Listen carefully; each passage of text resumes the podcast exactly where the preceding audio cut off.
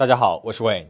纵观全球的王室家族，泰国现任国王哇格，也就是马哈哇吉拉隆功的后宫宫斗记，精彩程度毫无疑问可以位列 TOP 三了。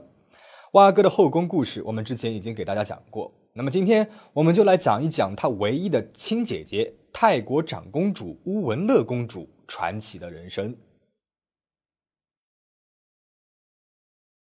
乌文乐公主的全名昭华乌文乐乐查干施利月他纳潘洼里，一九五一年四月五日出生于瑞士洛桑的瑞士山医院。她是拉玛九世与施利吉王后新婚后生下来的第一个孩子，可以说是受尽宠爱，被册封为长公主。在这里，我要解释一下，泰国的王室文化与中国文化的区别在于，中国呢，只要是皇帝生下的第一个孩子是女儿的话，外人自然就会把她称之为长公主。但是在泰国，长公主是王室的一个贵族头衔，必须要国王册封了以后才能被称为长公主。由此可见，乌文乐公主其实是非常受拉玛九世宠爱的，地位十分尊贵。在施利吉王后的悉心养育之下，乌文乐公主能歌善舞，而受父亲的影响，她在运动方面也非常有天赋，经常和父亲一起打羽毛球、网球等等。一九六七年十二月十六日，父女俩还组队代表泰国参加了东南亚运动会的帆船比赛，并且获得冠军。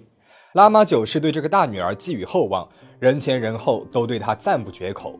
从泰国吉拉达学校毕业之后，十八岁的乌文乐公主只身前往美国，在世界级学府麻省理工学院攻读数学理科学士博位。在校园里，她认识了外貌英俊的美国青年彼得·詹森。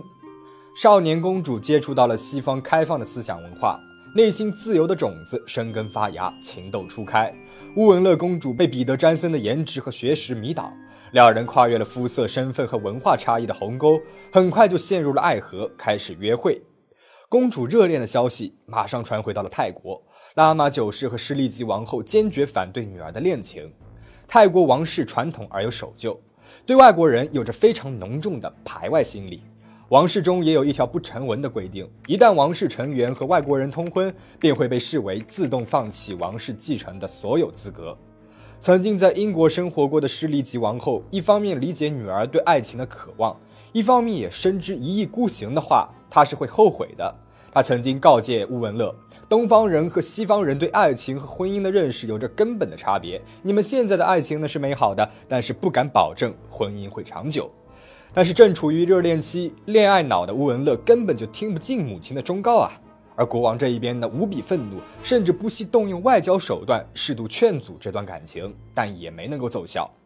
一九七二年七月二十五日，本科毕业的乌文乐公主宣布与彼得·詹森结婚，舍弃了公主头衔，放弃王位继承人的地位，自愿成为一介平民。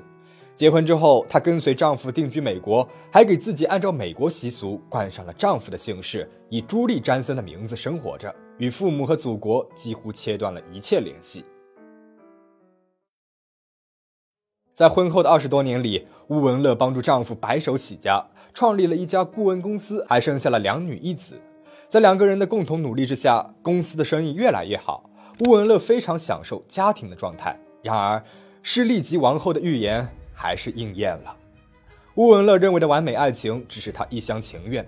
九十年代初，詹森就开始与其他女性来往密切。一九九七年，詹森的出轨行为越发无所顾忌了，竟然与出轨对象在患有自闭症的十岁的儿子彭詹森面前亲热。一直到这个时候，乌文乐才知道丈夫已经出轨多年。乌文乐还心存着一丝幻想，希望能够挽回丈夫的心。保住这一段自己背弃了一切所换来的婚姻，但是她等到的却是丈夫的离婚申请。一九九八年，也就是两人结婚二十六年之后，乌文乐与丈夫离婚了。分手并不愉快，两个人为了争夺财产对簿公堂。泰国王室这一边呢，甚至出面帮助乌文乐与前夫打离婚官司。这场离婚大战一直到一九九九年二月份才正式宣告结束。三个孩子的抚养权全部归乌文乐所有。离婚后，乌文乐独自带着三个孩子，在美国加利福尼亚州的圣迭戈又生活了三年。二零零一年，待儿子高中毕业之后，乌文乐正式携子女回到泰国。当时，王后施利吉担任着摄政王一职。关于为什么王后会担任摄政王，这又是另外一个故事了。有关拉玛九世和施利吉王后的故事也十分的精彩，一点也不亚于他们的儿女。大家如果感兴趣的话，我下次可以讲一讲。这里先重新回到乌文乐公主啊。那么前面我们说了，为了爱情，乌文乐抛弃了自己的公主头衔。那现在回到王室，总得有个身份吧？为了让女儿风光回国，拉玛九世重新给她安排了一个王室身份——摄政王的女儿。乌文乐公主重新成为了王室成员，虽然没有恢复殿下的称呼，但还是以公主身份执行着王室职务。她的三个孩子呢，也分别被授予了公主和王子的头衔。回到泰国之后，乌文乐公主积极投身于社会公共事业，创立基金会，帮助青少年远离毒品，在公共卫生、救助弱势群体等领域积极活动。她频频出现在各种社交聚会当中，颇受泰国人民的爱戴。然而，上天再一次给了乌文乐致命打击。二零零四年，乌文乐唯一的儿子彭詹森在印尼海啸当中不幸遇难，年仅二十一岁。彭詹森出生于一九八三年八月十六日，以外公拉玛九世的名字命名，是现任国王哇哥唯一的外甥。这个孩子从小就患有自闭症，年幼的时候又亲眼目睹父亲出轨，心灵遭受到了沉重的打击。好不容易长大成人，跟着母亲回到了泰国，却在旅游的途中遭此意外。白发人送黑发人，这对已经五十三岁的乌文乐来说是非常大的打击。彭詹森出事之后，当时还是太子的哇哥十分悲痛。他亲自前往了出事的海滩，辨认出了自己外甥的遗体，并且驾驶飞机将他的遗体送回了曼谷。而乌文乐公主的前夫詹森王子的亲生父亲，甚至都没有来参加儿子的葬礼。悲伤的乌文乐以逝世儿子的名义设立了鲲鹏基金会，并且动用了个人资金资助了该项目，来帮助其他患有自闭症的儿童，为他们提供与正常人一样受教育的机会。令人欣慰的是，两个女儿都成长得非常好。大女儿佩派林·詹森公主曾经在伦敦攻读音乐，是知名的钢琴家，在世界各地都开过演奏会。她主演的泰国电视连续剧《迷失在天空的星河银色山》创下了泰国万人空巷的观看记录。二女儿施利吉迪亚·詹森公主撑起了整个泰国王室的颜值。她喜欢时尚，大学毕业之后呢，还当过日本著名设计师山本耀司的徒弟，还曾经在爱马仕工作过。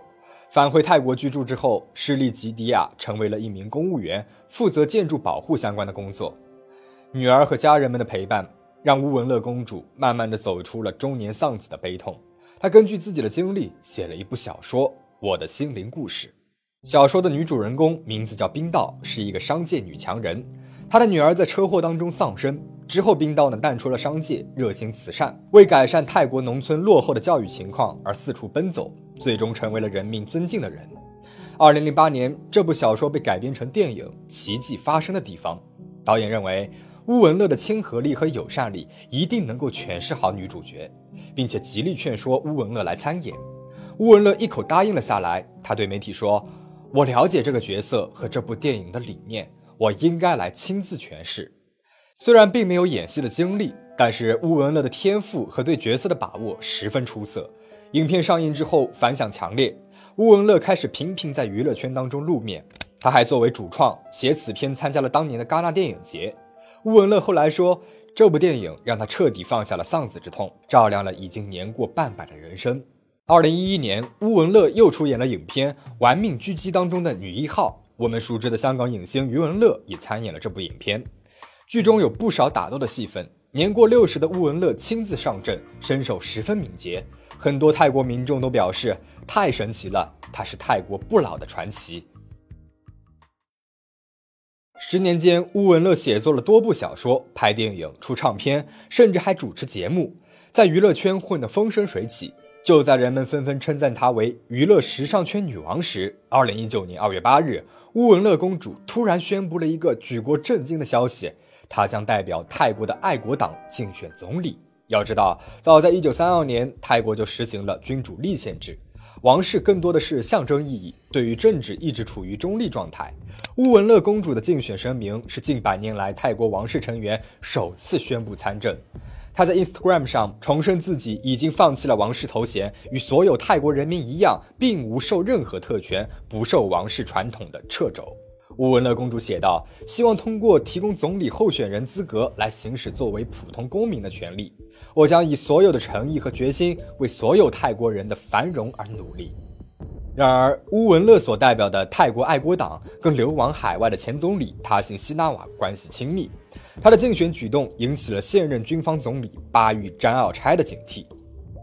当天晚上，现任国王拉玛十世，也就是蛙哥，就姐姐竞选总理一事发表了郑重声明。他认为，王室高级成员参政无论如何都是藐视国家传统惯例和文化的举动，极之不当。